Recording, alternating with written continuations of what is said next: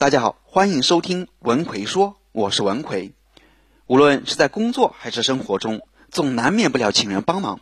但我们要怎么做或者怎么说，别人才更愿意帮助我们呢？今天给大家分享五个技巧，而这五个技巧却常常被你忽略。只要掌握好这五个技巧，说服别人给你帮忙就是轻而易举的事了。首先，我们要记住三个核心观念，其实也是做人的基本原则。只有做到了这三点。人品才算过关，这也是别人愿意帮助你的前提条件。一借东西一定要还，有借有还，这是最起码要做到的。我们公司前不久刚入职的小李，前几天跟我抱怨，他说自己大学刚毕业，手上也没有什么钱，他的一个大学同学找他借一百块钱充话费，二话没说也就借了。快到月底的时候，小李自己身上也快没钱了，就向他同学要回一百块。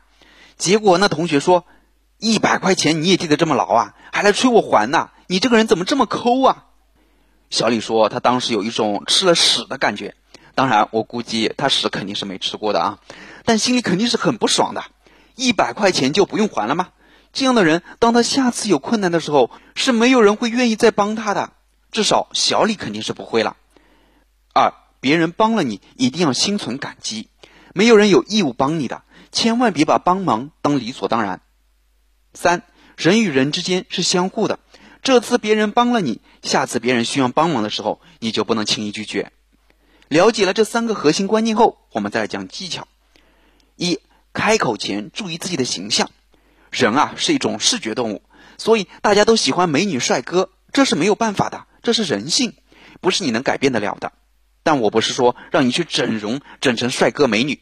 而是要注意一下自己的衣着，衣服不一定要很名贵，但一定要干净整洁；发型不一定要很酷，但头发至少要洗干净，干干净净、整整齐齐，给人的视觉就会很舒服，对方答应你的概率就会提高。当你跟对方说话时，一定要真诚地看着他，给对方一种你很渴望得到他帮助的感觉。眼睛不要瞄来瞄去，头不要歪，身体不要斜，脚不要抖，至少要让对方看到你的诚意。二，让对方做选择题，而不是是非题。比如，你想借同事五百块，你跟他说：“我这个月钱花完了，能不能借我五百块啊？下个月发工资我就还给你。”这时，对方可能就会说：“我自己手头上也不多了呀，没办法借给你了。”这就是一道是非题，是一个关于借与不借的问题。换个思路，让对方做选择题，我们可以这么说：“我这个月的钱花完了，接下去你请我吃晚饭吧。”不然我要饿死了，或者要不你借我五百块，下个月一发工资我就还你。对方就会想，啊，请你吃饭到下个月发工资啊，那得花我多少钱啊？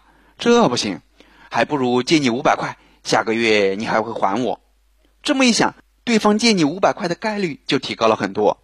你想请对方帮忙，给他两个选项，让他选一个，这就是选择题。以前不是有个早餐店的故事很流行吗？说的是有两家早餐店，一家早餐店总是问对方要不要加鸡蛋，有些人说要，有些人说不要，差不多一半一半吧。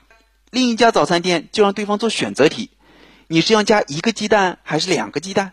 绝大部分人选择了加一个鸡蛋，还有少部分人选择加两个鸡蛋。这就是一个典型的让对方做选择题，更有利于达成自己的目的。三，贴上标签，让对方无法拒绝。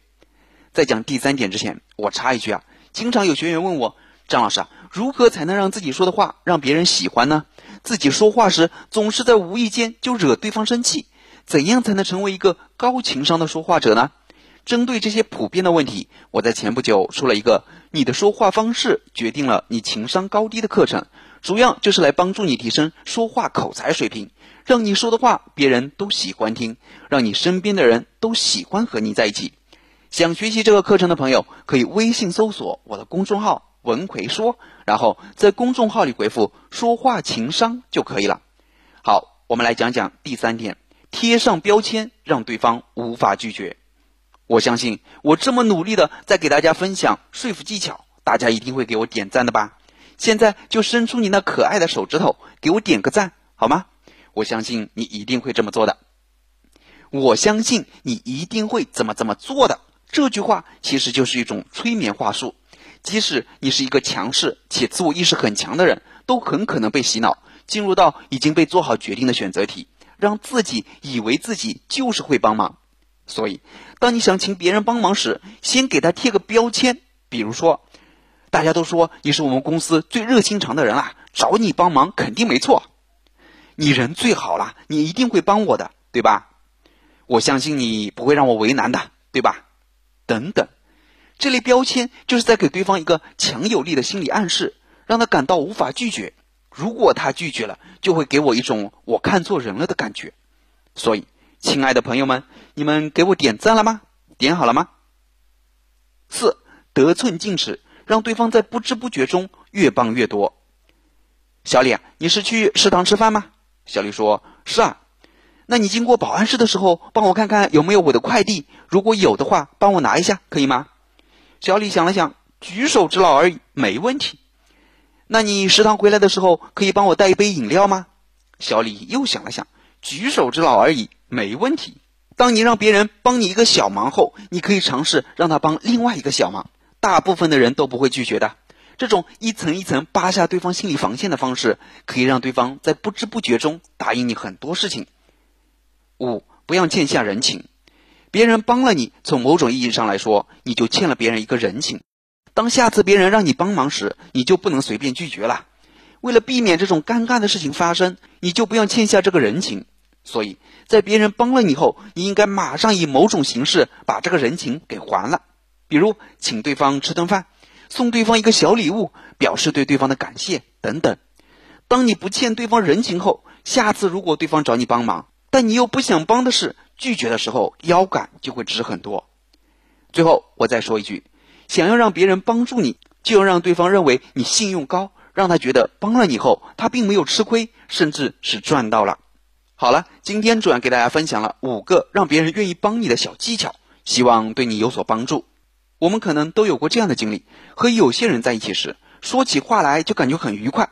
但和有些人说起话来，总感觉话不投机，让人感到很不舒服，完全没有和他继续聊下去的心情。这是为什么呢？因为前者懂得察言观色，能把话说到对方心坎上。那我们说话时如何做到察言观色呢？教你三个小技巧，你也一样可以把话说到对方心坎上。具体是哪三个技巧呢？微信搜索我的公众号“文奎说”，然后在公众号里回复“一七六”。我详细讲给你听，我在微信公众号“文奎说”里等着你。